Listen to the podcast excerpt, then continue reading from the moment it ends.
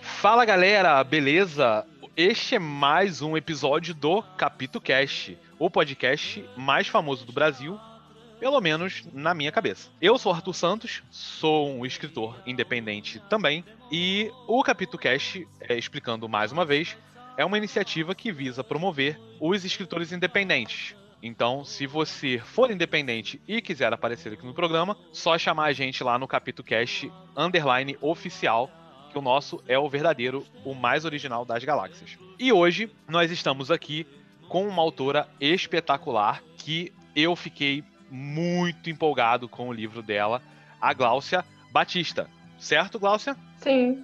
Beleza. Vou perguntar de novo, tá tudo bem? Tudo, tudo ah, ótimo. maravilha. Eu, eu perguntei para ela já mais de umas 10 vezes se ela tava bem, porque eu estou ficando preocupado. Mas ela está bem, ela está zen e está no Nirvana, segundo ela. É, então vamos lá. Gláucia, você é autora do livro O Segredo dos. É, é Barsala que fala? Barsala? Uhum. Sim. É, eu tive, assim, uma certa dificuldade em, em, certos momentos que o seu livro, ele. Nós ainda vamos chegar nele, mas que ele tem alguns nomes, assim, é, romenos. Então eu fiquei, assim, meio. Que na hora que eu passava pelo nome, eu fazia um Rush Kabrash saía qualquer coisa, mas não saía o nome. Então eu fiquei na dúvida do segredo dos Barsala. Então, que às vezes é Barsala, mas pode ser Barsala ou Barsalá, então, ou Barskas, não sei, em romeno.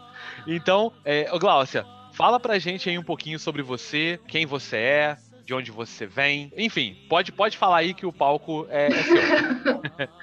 Bom, é, primeiramente, queria agradecer bastante a oportunidade de, de, estar participando desse projeto incrível aí de expandir a literatura, né?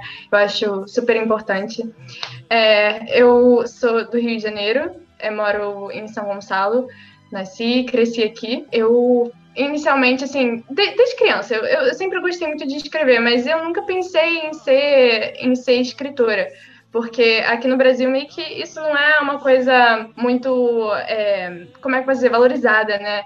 E quando as crianças falam que querem alguma coisa relacionada à arte, geralmente os pais ficam preocupados em será que essa criança vai ser um futuro desempregado, né? Porque é realmente muito difícil. E, mas esse, o talento não some, né? A verdade é essa. E eu descobri que eu não podia fugir disso quando eu tinha 13 anos. Foi quando professora mandou a gente escrever um poema. Inclusive, é uma coisa muito interessante, né? Porque nesse livro, apesar de ser um livro de suspense, a marca dele é que ele trabalha com poesia, né? Então ele consegue ser suspense e terror, ao mesmo tempo que ter algumas poesias que acabam permitindo com que você veja o estado emocional e mental dos personagens se deteriorando ou se fortalecendo. É muito legal isso. Mas eu só descobri que eu realmente não podia fugir desse, desse talento quando eu tinha 13 anos e a professora pediu pra gente fazer um dever de casa que era exatamente escrever um poema. É, eu esqueci de fazer, fiz em cima da hora, ali, assim, tipo, faltando cinco minutos para entregar, botei todo o meu coração naquele papel e entreguei. Aquela única folha fez a professora chorar. Foi aquele dia que eu fiquei, gente, eu Nossa. tenho um talento aí. Porque realmente, assim, é, eu, eu, naquela época eu realmente era muito melancólica. Eu estava passando por uma situação muito complicada depois de sair de uma escola onde eu sofri anos de bullying, é, a ponto da minha mãe quase chamar a polícia. Então, assim, foi uma coisa que me marcou muito na adolescência. Eu sofri muito, muito bullying. Inclusive por conta dos meus talentos, sabe? E aí eu falei, cara, eu posso então me expressar por esse meio, né? Me expressar pela, pelos textos e tentar, talvez, tratar isso em mim, né? Toda essa melancolia. E isso foi uma coisa que, que acabou me, me tratando, né? O Segredo de Marcela tem muito isso. Eu escrevi esse livro durante dois anos. Quando você estava comentando aí que você trabalhou durante oito anos no seu primeiro livro, eu me identifiquei muito, porque foi um ano para escrevê-lo, mas outro ano só para aperfeiçoá-lo. E as ilustrações eu meio que fui fazendo durante esse outro ano de aperfeiçoamento, né? Mas, é, realmente, foi um livro que surgiu de uma época onde eu estava muito frustrada, né? Na questão de passar para faculdade, é muito difícil às vezes. E eu botei tudo aquilo ali, canalizei tudo na Tessar. A Tessar realmente sofre pra caramba, né? A protagonista, acho que você já percebeu que ela tem uma história bem trágica. Mas é isso, foi foi desse momento aí, eu tô bem feliz que eu consegui terminar essa história. Entendi. E você terminou ele esse ano? Sim. Caramba, você ficou então. No iníciozinho, né? É, para ser bem sincera, assim, para ser bem exata, eu comecei, eu não tinha nem 19 anos ainda, eu tinha 18. Foi dia 22 de maio que eu comecei a escrever, eu faço aniversário dia 31. Então é muito interessante também porque a maior parte da história se passa em maio. Né? É muito legal a gente estar tá fazendo, inclusive, esse episódio em maio. É, é tudo muito interessante. Tudo, Mas tudo, tudo maio. aí foi isso. É, você está fazendo quase dois anos mesmo, né? Daqui a alguns dias faz dois anos que eu comecei essa história. E você, é, você disse que você mora em São Gonçalo, né? Você nasceu, é, nascido e criado em São Gonçalo. Você tem essa, é, é, tem muitas pessoas que pelo menos assim que tem esse sonho de rodar o mundo para ter ideias. Você tem essa, essa vontade, assim, de, ah, não, eu quero ir na Romênia para ver se realmente vai que eu ache a mansão dos Barsala, né? Ó, já eu dando spoiler aí, ó. Ai, olha, é, teve uma, muitos comentários assim de pessoas que leram. Até quando eu postei o livro no Wattpad, né, na época, e eu entrei no, em grupos de leituras, né? Aí o pessoal viu que eu tinha um livro, foi lá conferir, e muita gente falou assim: Nossa, você foi na Romênia? Porque assim, lendo o livro, dá aquela impressão de que você está viajando junto com a Tessá, junto com o Klaus, porque é tanta informação cultural e de ambiente, né? Inclusive, aqueles locais que eu falo, eles realmente existem, né? Tipo, Cluj-Napoca, é, a, a Budapeste, né? Esses, todos esses lugares que eu cito, eles existem de verdade desde os pequenos condados, das pequenas comunas até as grandes capitais.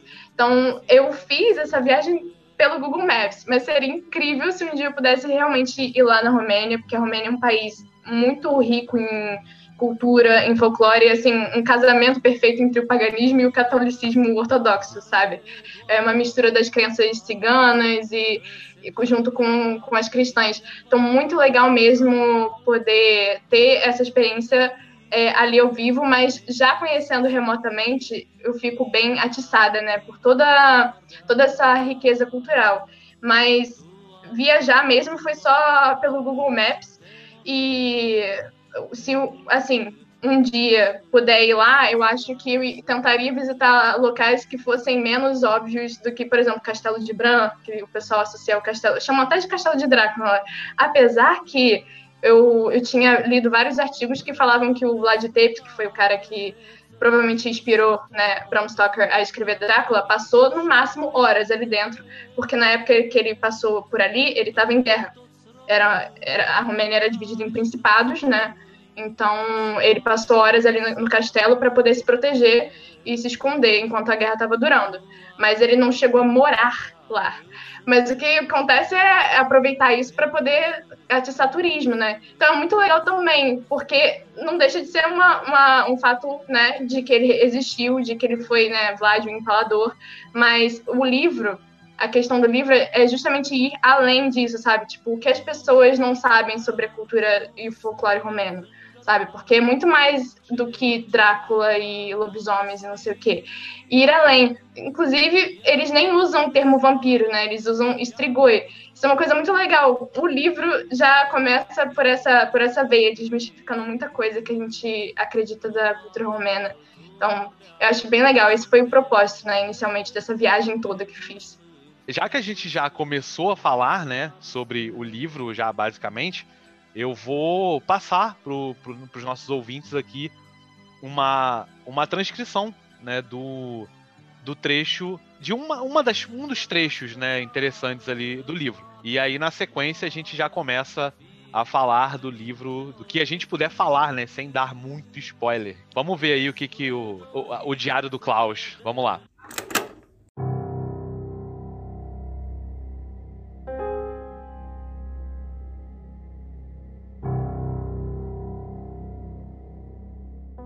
Segredo dos Barsala, Gláucia Batista de Barros.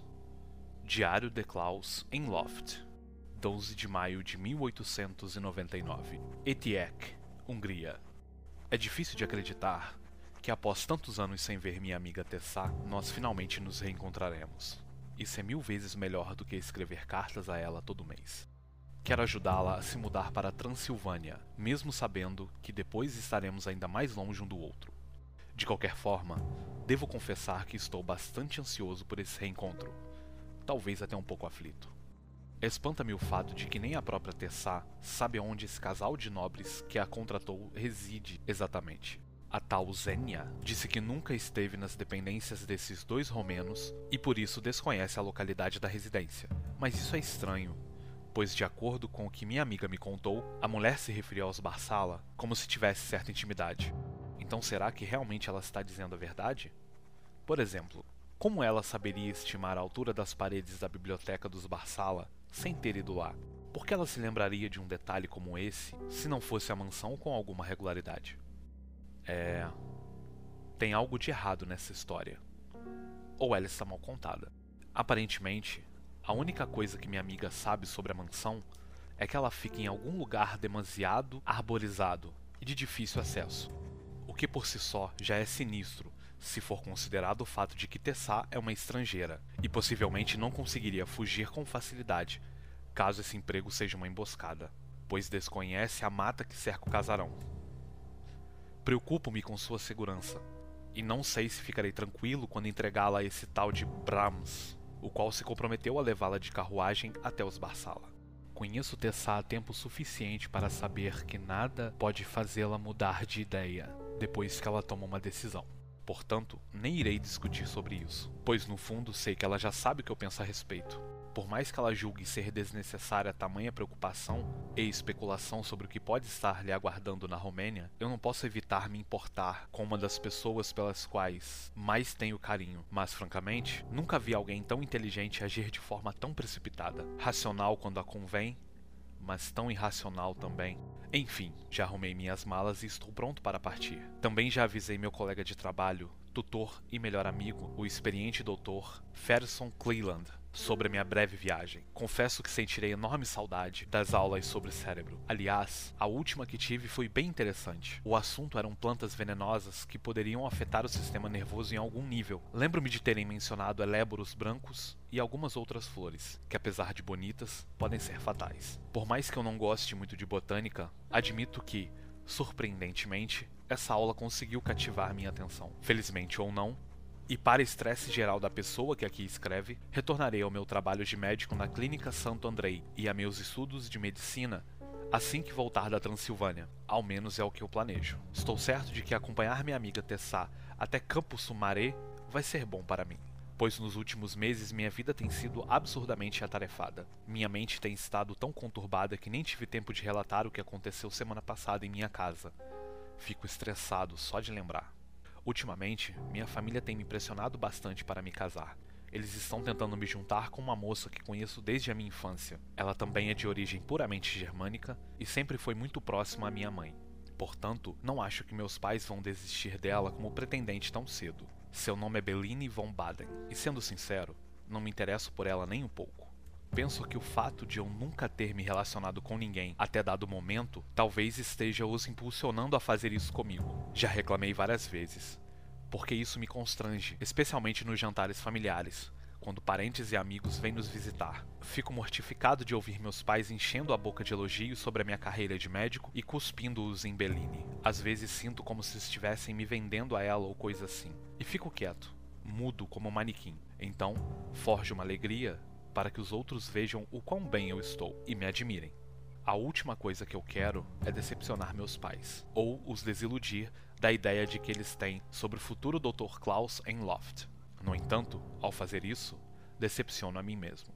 De qualquer forma, é melhor eu me esquecer disso e focar meus pensamentos no que ainda tenho que fazer aqui na clínica antes de minha viagem. O dia já está entardecendo e consigo ouvir o velho Ferson me chamar pelos corredores do hospital. Ele tem agido um tanto estranho ultimamente, parece que não tem dormido muito bem. E isso é péssimo para alguém de sua idade. De qualquer jeito, tenho que ir atendê-lo logo.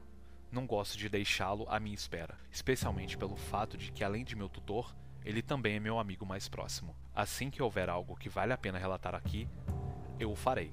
Só espero que dê tudo certo na viagem.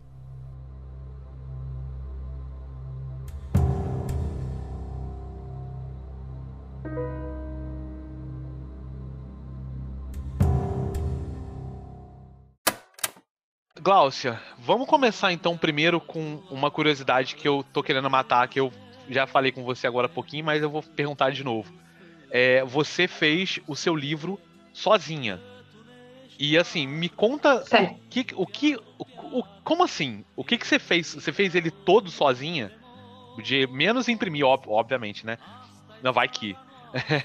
é, mas assim, você até o momento de mandar pra gráfica, você, foi você que fez tudo?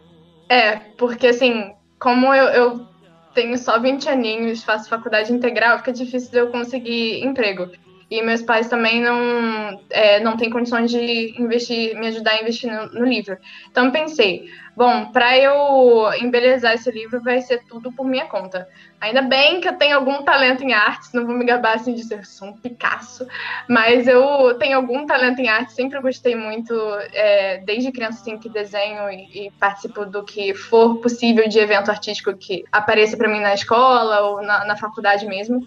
E aí eu fui usando, fui fazendo umas ilustrações para a versão impressa, porque no e-book, infelizmente, não deu para usar a maior parte das ilustrações Apesar que se você for naquela amostra, né, que tem lá na Amazon, é, se você abaixar um pouquinho algumas páginas, você vai ver um grande coração. Eu fiz. Aí, tudo, todas as ilustrações foi eu que fiz. Eu, eu mesma revisei, fiz tudo e eu tive muito cuidado para fazer isso, porque geralmente o pessoal fala mal de autor independente, né? De, tipo, o livro tem uma correção de péssima qualidade, uma revisão de péssima qualidade. Eu tirei um ano só para fazer isso só para garantir que não tivesse erro ortográfico nenhum e nem gramatical, porque eu sei quanto que já seria difícil se eu fizesse assim, ah, dois meses, pronto, acabou, pronto. Já acabei o livro mesmo, vai ser publicado assim, não ter desleixo, né? Ah, mas foi tudo mesmo. A capa também, aquela capa que aparece no. Que eu, inclusive, quando eu te enviei né, o, o, livro, não fui eu que fiz, foi a única coisa do livro que eu não fiz quando eu comecei, lá quando eu tinha 18 anos, eu vi uma foto muito legal desse roseiro que eu não sei se você percebeu, mas aos poucos você, você vai perceber, especialmente quando a Tessa chega na residência dos Barsala, os roseiros são muito chamativos. É uma coisa muito importante para eles, os roseiros. E tem uma simbologia, toda uma simbologia dentro da história sobre as rosas. Aí eu pensei, poxa, eu preciso captar isso. Quando eu vi uma imagem daquele roseiro né, na, na internet, eu falei, nossa, eu preciso dessa imagem, olhar para essa imagem todo dia quando eu for sentar para escrever, porque isso me inspira muito. Quando eu fui, então, publicar ele é, de verdade, eu entrei em contato com a pessoa que produziu aquela imagem e ela me permitiu usar a capa. Eu coloquei, inclusive, o nome dele é Nikita, o nome do autor. Assim, um cara incrível. Ele é russo, se não me engano. Caramba. É, pois é, tive que mandar a mensagem em inglês e orar para que ele pudesse entender. Mas é, a gente conversou e ele deixou usar a capa. Eu fiquei muito grata. Eu, eu assim, eu não, não cheguei a conversar muito com ele, eu imagino que ele nem saiba a importância daquela imagem para mim, porque realmente eu fiquei olhando para ela dois anos, me inspirando todo dia a sentar e escrever ou corrigir alguma coisa no livro. Então a conexão que eu criei com aquela imagem é absurda. Olha, tô aqui de de boca aberta, hein? Muito, muito legal mesmo. E agora vamos falar sobre o livro, né? Conta pra gente aí como é o enredo desse livro. É, só não conta qual o segredo, né? Porque o segredo dos Barsala, né? Aí estraga aí a, a, o plot do negócio. Conta pra gente, então, o enredo, né? O que, que você pode contar pra gente aí? Bom, assim, o, tem vários segredos, né? É tanto mistério no livro que não chega a ser um segredo só. Eu só não mudei o nome da, do livro, porque eu falei, eu acho que fica bem melhor só O Segredo dos Bassala. Mas realmente, dos... como são. não, muito, muito plural, vai ficar muito esquisito. Eu botei só O Segredo dos Bassala, que eu acho que ia ficar maneiro, entendeu? Mas assim, você já percebeu no que você já leu que são várias tramas ocorrendo relativamente, todas elas parecem se encaixar de alguma forma, né? Sim. E é esse o segredo. É basicamente o que, que elas têm em comum tudo parece ter, ter, tudo em comum, mas é, o que? O que que é esse comum, entendeu? Entre, entre tudo, todos esses personagens, todas essas dificuldades que esses personagens estão passando. Então, é, é basicamente assim a, a, história, né? Dá uma sinopse um pouquinho mais elaborada. Ah, tem essa é, húngara que é órfã e passou por muita coisa, chamada Tessar Nemeth. É, mas esse Nemeth não preciso falar porque realmente é muito. Os nomes húngaros não são muito, muito bons de serem pronunciados por nós aqui, né, brasileiros. Mas Tessar, né? Botei até Tessar com cedilha para poder abrasileirar um pouco mais. Aí o que acontece? A Tessar, ela, ela é, passou por muita coisa, né? E ela acaba nesse manicômio, né? Onde ela trabalha como faxineira. Mas ela faz um pouco de cada coisa lá. o cargo dela como faxineira, né, num dia de trabalho, ela acaba conhecendo uma senhora burguesa muito bonita chamada Zênia. E a Zênia, ela explica a Tessá que ela conhece um casal de nobres na Transilvânia que estava precisando de uma jovem para trabalhar na casa deles, é, fazendo limpeza, basicamente tudo que aparecesse ali para fazer. E como ela estava chafurdada na dívida, com um ateliê que tinha explorado muito ela na, na adolescência, na, na infância, ela então decide ir para lá. Por mais que possa parecer muito perigoso, ela como estrangeira indo para um lugar onde é, ela não tem amigos nem nenhum familiar que ela possa recorrer caso alguma coisa dê errado, é melhor para ela ir para lá do que permanecer na Hungria, já que ela está tão presa na dívida que ela pode ser morta a qualquer momento por conta da dívida. Então não faz muita diferença ela ficar na Hungria ou morrer na Romênia, porque realmente não tem para onde ir. Só que quando ela sai da Hungria para a Romênia, as coisas começam a ficar estranhas. Chega um monte de gente falando mal dos Barsala e explicando é, basicamente histórias que a, o povo tem sobre os Barsala. E quando ela chega lá, é que ela começa a descobrir que eles são pessoas extremamente ruins e no final ela descobre o real motivo deles terem contratado ela para ser empregada ali. Eu, olha, eu fiquei, eu fiquei, com muito medo agora de você contar qual era o porquê dela, dela ter ido pra lá. Mas isso aí fica pro livro, né? Quem quiser, quem quiser, daqui a pouco a gente vai passar aí como é que faz pra, pra achar. E também tem o amigo dela, né? O Klaus, que ele acompanha ela junto nessa, nessa jornada é, nebulosa. Você consegue contar pra gente mais um pouquinho sobre ele? É, o Klaus, ele meio que. Ele não é muito interesse romântico da Tessá, porque a Tessá tá mais ligada em sobreviver do que em amar, né? Ela até explica um pouco isso numa parte do livro. É mais importante para ela no momento sobreviver do que amar, apesar dela gostar do Klaus. Mas o Klaus sempre teve a Tessá como o interesse romântico dele, que eles conheceram quando ela fugiu de um orfanato, né? É, quando ela era bem, bem criança ainda. E a partir de então eles começaram a criar esse vínculo enorme. Ele depois se formou como, como médico, e exatamente porque ele estava numa carreira super estressante como jovem médico, é que ele é, decide então acompanhá-la nessa viagem é, para poder fugir um pouco da rotina, e também porque a Tessa é mulher em um, um período da história onde mulheres não podiam muito viajar sozinhas sem esperar sofrer alguma coisa. Então, realmente, era até por uma questão de segurança dela ir acompanhada com uma pessoa que ela conhecia e que poderia, então, é, protegê-la de qualquer coisa, de qualquer pessoa ruim.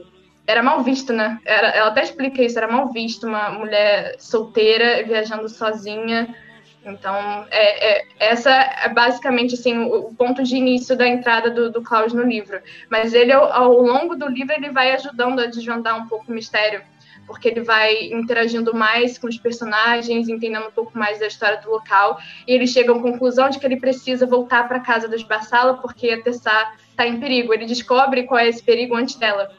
Então, é meio que muito importante a, o papel dele. Agora que vem a pergunta, assim, a pergunta chave. Da onde veio isso, assim, de caraca, eu preciso falar sobre a Romênia. Eu preciso de uma história que se passe na Romênia com nomes tão complicados de transcrever. Que foi que eu tive que achar, eu tive que pesquisar, eu, eu tive que pesquisar como é que se falava Friedrich. Eu acho que eu acho que eu nem falei, nem sei se eu falei certo. Mas eu, eu fiquei Falou, assim, falou, acho que falou assim. Friedrich. Friedrich. Eu falei, não, vai, vai. Aí eu achei algum lugar que tava assim, Friedrich. Falei, ah, então já, já estou aprendendo romeno, já posso, né? Apesar de que eu acho que Friedrich é alemão, não é? Bom você ter entrado nesse assunto. Então, eu vou tentar resumir aqui, porque, assim, ainda mais que eu sou de uma família de professores, a gente fala muito, muito mesmo. Então, fica difícil de eu resumir às vezes, mas eu vou tentar resumir.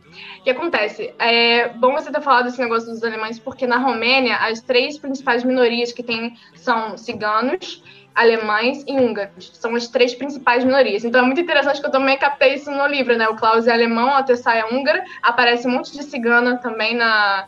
No, acho que no capítulo 2 tem uma cena só com ciganas. E ao longo do livro também tem algumas cenas com ciganas. Então é, é muito legal. O, o, principal povo cigano da Romênia, se não me engano, é o Rom, que é exatamente o que aparece no livro.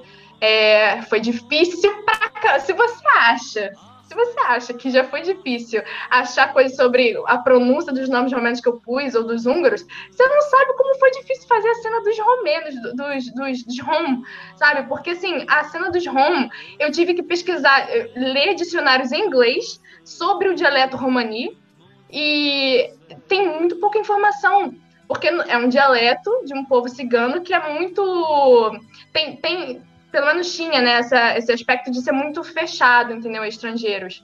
É, até uma coisa que a cigana explica, né, porque eles, como, como estrangeiro antigamente trazia doenças do seu povo para nações que ele desvendava, acabavam que, assim, eles ficavam muito fechados, entendeu, não queria estrangeiro.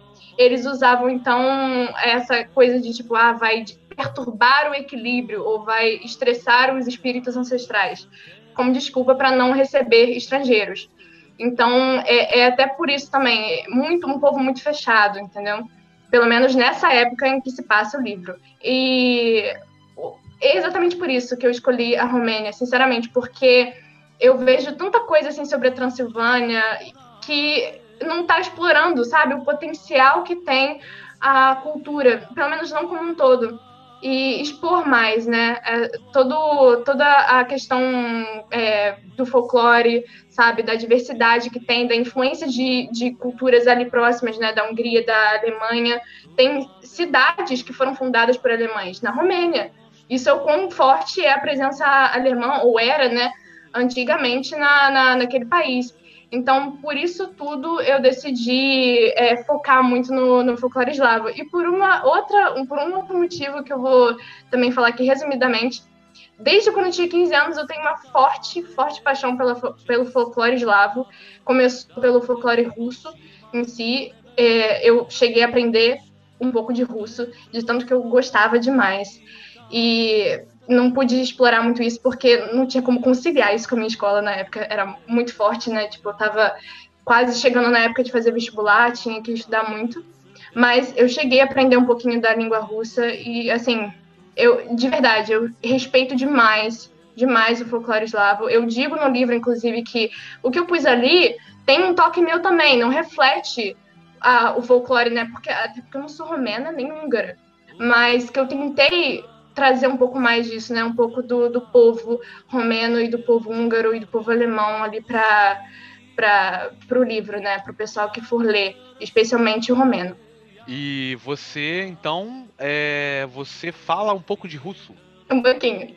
Cons consegue, assim, é, falar para gente, assim, um pouquinho? Minha zavuglaus e as brasile um, um, e a Liublu Titat, e é basicamente isso que eu tô me lembrando aqui agora. Que faz realmente muito tempo que eu não falo. Mas é basicamente isso. Hum, yet. eu basicamente disse. É. não, pô, eu assim, eu. eu ah, eu, eu basicamente disse só que meu nome é Glaucia e que eu amo escrever, tipo isso. Mas assim, é, é uma coisa que infelizmente eu não pude explorar tanto Talvez eu escreva algum dia aí um, um, livro com folclore russo, que é assim que eu tô percebendo que eu tô explorando bem, né? Que eu quase aprendi romeno nesse negócio. É tanto lugar em romeno que eu tive que pôr, que eu quase aprendi o negócio ali, entendeu? É. Mas é muito legal. Sim, Você é. acredita, cara? Você acredita que teve uma entrevista para um projeto da faculdade que o, o cara que me, me aprovou no, no projeto queria entender um pouco mais do meu interesse em idiomas, porque eu ia ter que mexer com inglês e espanhol no, no projeto. Ele também tinha interesse em russo. A gente conversou em russo na entrevista para o projeto da UFRJ. Eu fiquei, gente. Nossa. Sim, você vê que a pessoa é, é bizarra, né, quando isso acontece. É, eu, eu, eu, eu falei, né, duas palavrinhas assim bem básicas, porque eu também queria aprender russo. Peguei apostilas e videoaula, mas eu não consegui. Então, assim, eu falo palavras isoladas, assim, né? Niet, da, das vidania, telefone, aeroport. Porque eu sempre, quando, quando, quando eu eu gosto de imitar o russo falando inglês. Então eu começo a falar e aí eu. I'm gonna take the phone and call to my mother Russia. I'm gonna do that. Sim. I'm gonna do Nossa, that. Cara, é... o que então- você fala é muito bom, muito bom, tipo, é com, com o sotaque, né, muito bem desenvolvido, sério mesmo. É, não, mas é porque, é porque eu realmente, eu também tenho dessa, Eu também gosto muito da, da, da, da língua, né, das tradições russas e que o pessoal acha, tem muita gente que acha que Rússia se resume a vodka e Vladimir Putin, né? Cavalgando no urso. Mas tem uma, tem uma mitologia ali por, por, por trás, né? Eles mantiveram muito essa cultura deles. Então é o caso da, do, da, da Romênia. E eu, eu te confesso que eu, aliás, eu vou até perguntar mesmo. A Transilvânia fica na Romênia. Sim, é um ah, dos então, principados mais antigos lá da Romênia. Então, então eu tô certo. Então, assim, o pessoal, o pessoal atribui, ah, não, Transilvânia, Drácula. Né? Transilvânia, morcego, vampiro, sangue, né? Frio e névoa, né? Parece que alguém colocou essa cultura na gente. De olhar e falar, não, eu vou é, é, eu vou pro Japão e vou ver um Pokémon gigante andando pela cidade. A neurociência mesmo explica, agora falando assim como uma pessoa que gosta muito de neurociência, sempre gostou pra caramba disso. É, eu, antes mesmo de fazer o curso de neurociência lá na UF, tipo, já, já tinha aprendido sobre como que o, pro cérebro é muito mais fácil ele enfiar tudo numa caixinha. Porque é menos consumo de energia mesmo, né? Por isso que em geral, as pessoas tendem a não ser resilientes. Porque por que, que você vai seguir por um caminho muito mais difícil, por mais que ele te traga mais benefícios, se você sobrevivendo já é suficiente, entendeu? Então, indo pelo caminho mais fácil, você vai gastar muito menos energia e muito menos tempo, possivelmente, né? Então, é esse menos, é, menor gasto de energia que acaba fazendo muito é, né, biologicamente com que as pessoas queiram enfiar tudo numa mesma caixa, ao invés de entender a profundidade e a diversidade que cada cultura, né, nesse caso, tem é muito chato isso, né, sobre a natureza humana, mas é, é, é, fazendo um pouco dessa interdisciplinaridade entre ciência e, e cultura, eu acho que, que tem muito disso, entendeu? Sim, uma linguagem que não é latina, né, não é, não é, não é né, derivado do latim, é realmente maçante de você aprender. Mesmo que você depois perceba que não é tão complicado assim, mas é porque o seu cérebro está acostumado com aquele A, B, C, D Agora, de repente, você chega e pega e tem um alfabeto completamente maluco, né? Uma coisa completamente diferente do que você conhece, né? Isso vale não só pro, não só pro russo, mas né, pro, pro romeno, mas pro, pro japonês, pro chinês, pro árabe. Então, assim, é uma linguagem que é um pouco mais complicada de você entender, né? E o seu cérebro assimilar. Então a pessoa acaba, pelo menos assim, no meu caso, eu acabei desistindo. Eu falei, não, para mim, é, não dá. Vamos ali falar pelo menos eu aprendi telefone e aeroporto para se caso eu caísse na Rússia um dia eu saber para usar um telefone e chegar no aeroporto. Né? E não. Se alguém me ah, oferecer alguma coisa, eu... Niet das Vedania e E tô saindo fora. Também, com licença, eu quero água, Svinite, Yarrativa dá. Sabe, assim, tipo, que horas são, sabe? Quanto custa? Não sei, eu pedindo assim, aprendendo essas coisas básicas para poder sobreviver caso estoure alguma guerra, assim, não sei, algum Chernobyl que atinja mundialmente, a gente já tá ligado para poder sobreviver. Ah, curiosidade também, aproveitando aqui esse momento de super curiosidades, a Romênia foi palco da escravidão do Império Romano, né? Inclusive, é, exatamente por isso que o nome é Romênia, porque foi colonizada pelo Império Romano, foi escravizada pelo Império Romano. É estranho a gente imaginar um bando de, assim, é porque a gente não tem essa concepção da, da etimologia, né? Mas a, a, palavra slave, né, escravo em inglês, vem de eslavo. Eslavo. Slavic, Caramba. né? Então, a gente, escravo, né, também em espanhol, é, você consegue associar agora, né, agora que eu falei eslavo Sim. e escravo. É, a gente não tem essa concepção, mas realmente eles sofreram pra caramba com isso. Isso tá no hino nacional da Romênia, se você for procurar a letra. É muito bonita, inclusive, a, a letra, mas fala, né, que não, o povo não vai ser escravizado novamente. É um, um período bem doloroso para eles. Os ciganos, inclusive, sofreram muito por conta do Império Austro-Húngaro, né? Que na Hungria é, os ciganos não podiam falar seu idioma, seja qual fosse a, a tribo, não podia falar seu idioma. É, e também não pode, se, se fosse, se entrasse na Hungria e fosse reconhecido como tal, né, como cigano, eles, é, se não me engano, o, um dos reis da Habsburgos é, ameaçava cortar a orelha e rasgar as costas com espada para poder a pessoa ficar marcada, né? E ser identificada para nunca mais entrar na Hungria. Você vê o nível de, de dor, né, que passou todo esse povo romeno. Assim, eu pesquisei muito, muito mesmo. Tudo que eu estou falando aqui foram coisas que eu li, me perdoe, inclusive, se alguém estiver ouvindo e é, achar, não sei, né, porque eu não tive contato com algum historiador, mas isso tudo foram coisas que, que eu li. Eu achei muito interessante, eu não sabia que era Romênia porque foi colonizada pelo, pelo Império Romano. Isso foi, inclusive, até hoje lá tem ruínas do, de fortalezas, assim, inclusive muito bonitas, fortalezas romanas, que ainda estão ali é, em estado, obviamente, é, decadente, né? Mas ainda permanecem ali, serve até como um turismo, né? Para a gente perceber essa época. Muito interessante mesmo. Sim, é, eu tô, eu tô tentando. Foi, foi interessante você falar sobre essa questão dos, dos romanos, né, que colonizaram lá. Eu tô tentando lembrar que eu vi uma série na Netflix não faz muito tempo, Bárbaros que foi basicamente isso, né? Que foram os romanos tentando empurrar a goela abaixo as tradições romanas, né? E aí eles, é, eles eram considerados bárbaros. Os romanos sempre foram muito políticos, né? Sempre foram muito é, refinados. E chega lá e de repente tem um deus que você tem que matar, você tem que sacrificar. Para eles é, foi uma, era uma, era quase que era uma, além de uma blasfêmia, era uma barbaridade. Então eles tentam realmente fazer escravizar e matar até empurrar realmente a cultura deles para dentro do, desses países. E a gente sabe que muita coisa se manteve lá, né? Eles ainda têm as suas tradições. Isso é muito bacana, né? Que eles resistiram até mesmo o Império Romano, que era né, o maior império da Terra, né? O maior exército da Terra que mais a gente pode falar sobre esse seu livro? Que a gente já falou de tanta, de tanta coisa. Se tiver algum historiador aí que possa né, fazer alguma correção, porque provavelmente vai precisar, vocês podem mandar uma mensagem de áudio num link que fica anexado no comentário do, do capítulo Cash. Gláucia, você quer falar mais alguma coisa realmente sobre o seu livro? Eu acho que pode dizer assim que teve muita, muita coisa do folclore, de verdade é um livro baseado no, no folclore, mas da perspectiva do, do povo na Peguei algumas coisas da Albânia e da Sérvia, mas eu tentei trabalhar com casos reais de. De lendas. Que, que realmente foram registrados, exatamente.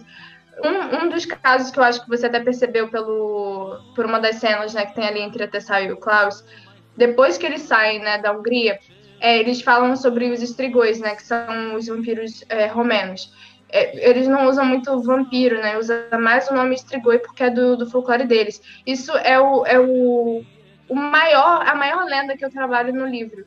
E eu tentei pegar casos que fossem muito pouco conhecidos e que vieram muito antes do que a gente conhece como Vlad Tepes, né? Que foi aquela figura que deve ter inspirado é, Bram Stoker a escrever Drácula. É, por que, que eu fiz isso? Porque realmente a gente tá tentando fugir do comum, né? Eu fiquei encabulada quando descobri a influência né, desses outros países ali da, das cercanias na Romênia e como que a, esse, essa questão do vampirismo veio bem antes do que a gente viu ali do, do Drácula, né? Muito antes, inclusive com a interferência do Império Austro-Húngaro, atraiu muito a, a atenção da, da Europa.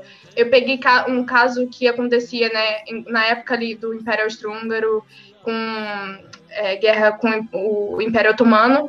Então foi bem interessante também ver esse contraste de perspectivas, né? Porque uns diziam que não estava acontecendo nada e o povo do vilarejo mesmo dizia que, olha, tem alguma coisa errada aqui, que tem pessoal aparecendo morto e não tem ninguém achando explicação para isso. Tanto que a, acharam que merecia atenção de médicos. Então médicos foram para lá para poder é, pesquisar aquilo eu queria muito, muito mesmo ter tido contato com historiadores para poder me embasar mais. Por isso mesmo que eu fiquei pesquisando durante esse tempo todo, né, dois anos, porque me atraiu muito e é, se tem algum historiador que seja especializado nisso, de verdade seria uma honra poder ouvir de você sobre, sobre esse assunto, porque é uma coisa que a gente não conhece. Ninguém, pelo menos eu nunca tinha ouvido falar sobre esse caso. E foi um alvoroço, assim, pra você ter uma ideia, isso foi parar nos jornais de Viena, que era um local muito importante na época. É, hoje não tem muita importância é, comercial, mas na época tinha muito isso, muita atenção. Era Nova York da época, entendeu?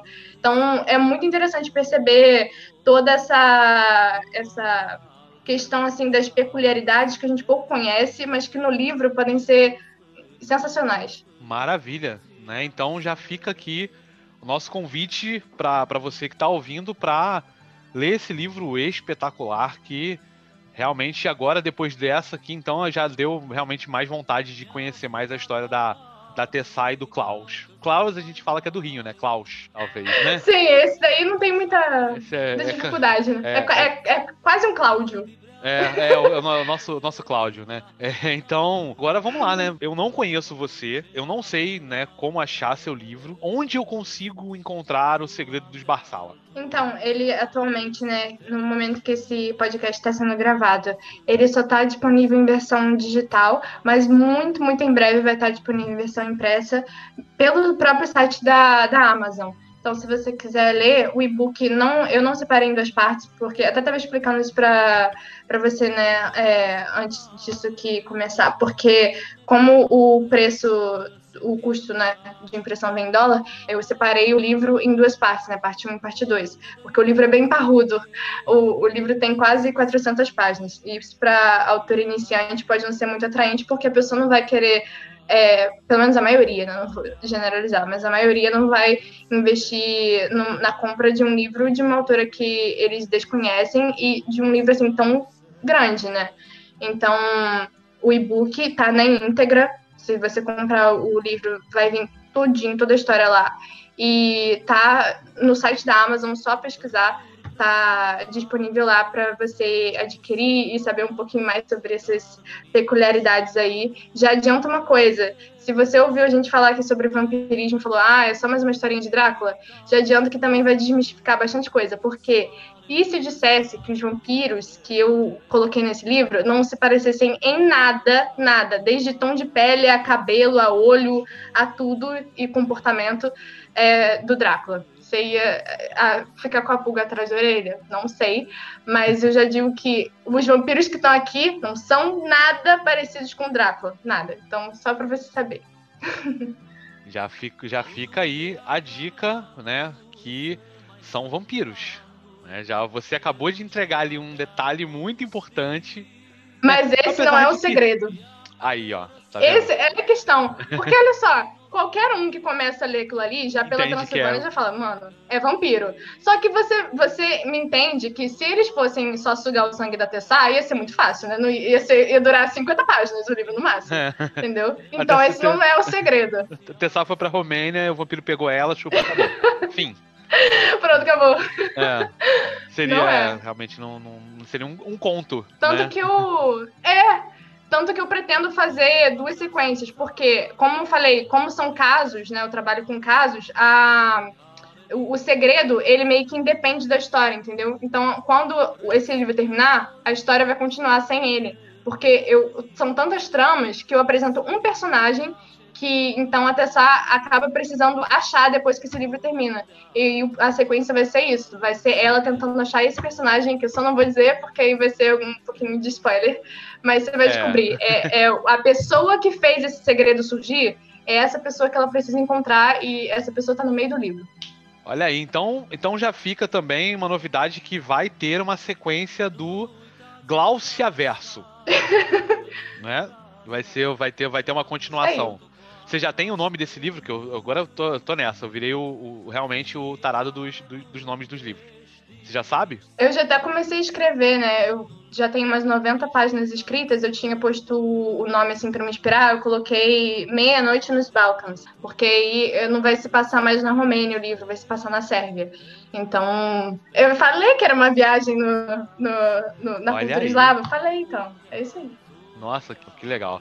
E, Glaucia, e se a pessoa quiser conhecer você, quiser achar você na internet, como é que ela faz? Bem, eu tô no Facebook, né? É só me procurar lá, Glaucia Batista, mas também tem meu Instagram. Eu tenho até um Instagram literário, mas como tem rolado muita coisa na minha vida, assim, paralelamente, né? a essa minha carreira de escritora e faculdade, eu não tenho tido muito tempo para trabalhar no Instagram literário. Mas meu Instagram pessoal é, é Glaucia Batista 2000 só me procurar lá que eu vou estar tá lá, eu sempre posto alguma coisa sobre o livro e updates, né? Até para quando o livro for lançado fisicamente, porque já tem muita gente querendo. A história é muito cativante, então eu estou sempre postando lá para deixar o pessoal atualizado do que está por vir. E é isso aí.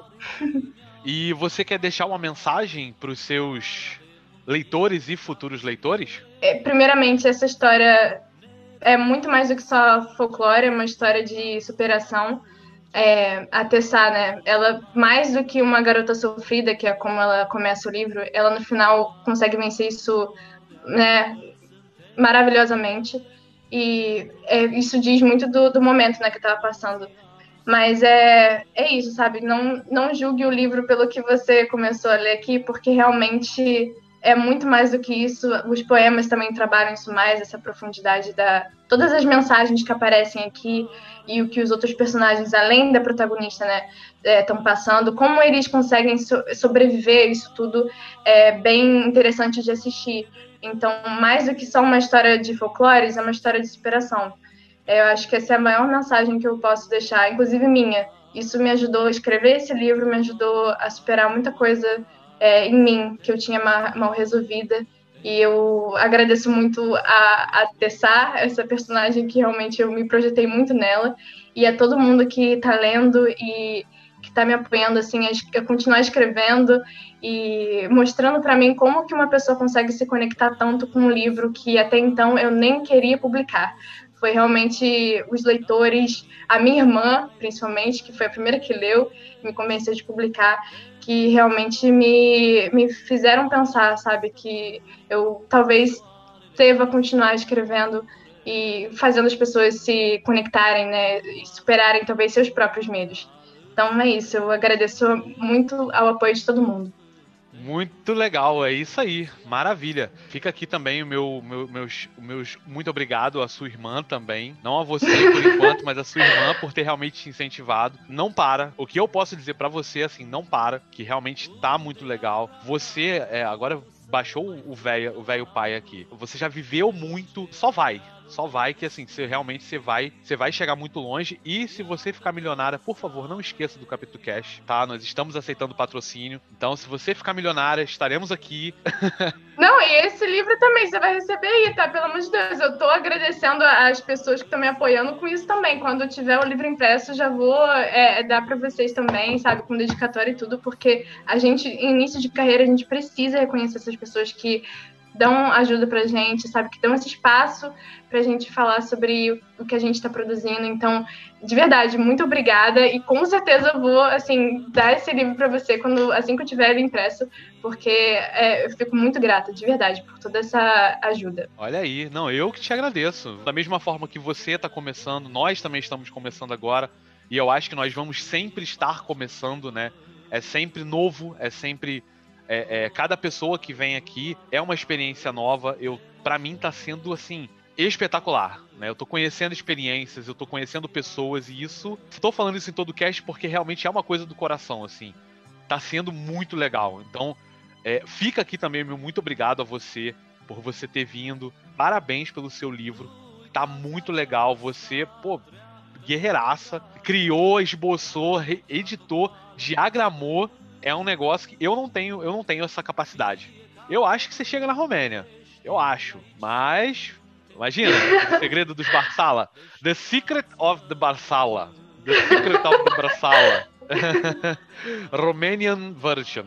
Então, é isso, gente. Muito obrigado por vocês terem escutado a gente até aqui. Segue a gente lá no Instagram no Capítulo Cast Oficial. Segue a Glaucia Batista lá no Instagram, Underline Batista 2000. Historiadores, podem chamá-la, mandar uma DM lá no Instagram, que ela vai querer saber de vocês.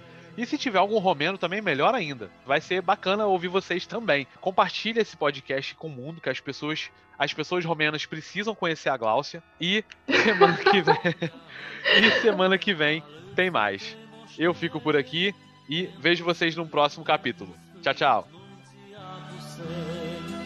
Că tu vatră și din piatră în piatră e tăria unui neam de moți. asta e țara noastră, noi nu stăm în gazdă, ori al nostru risipit pe roți.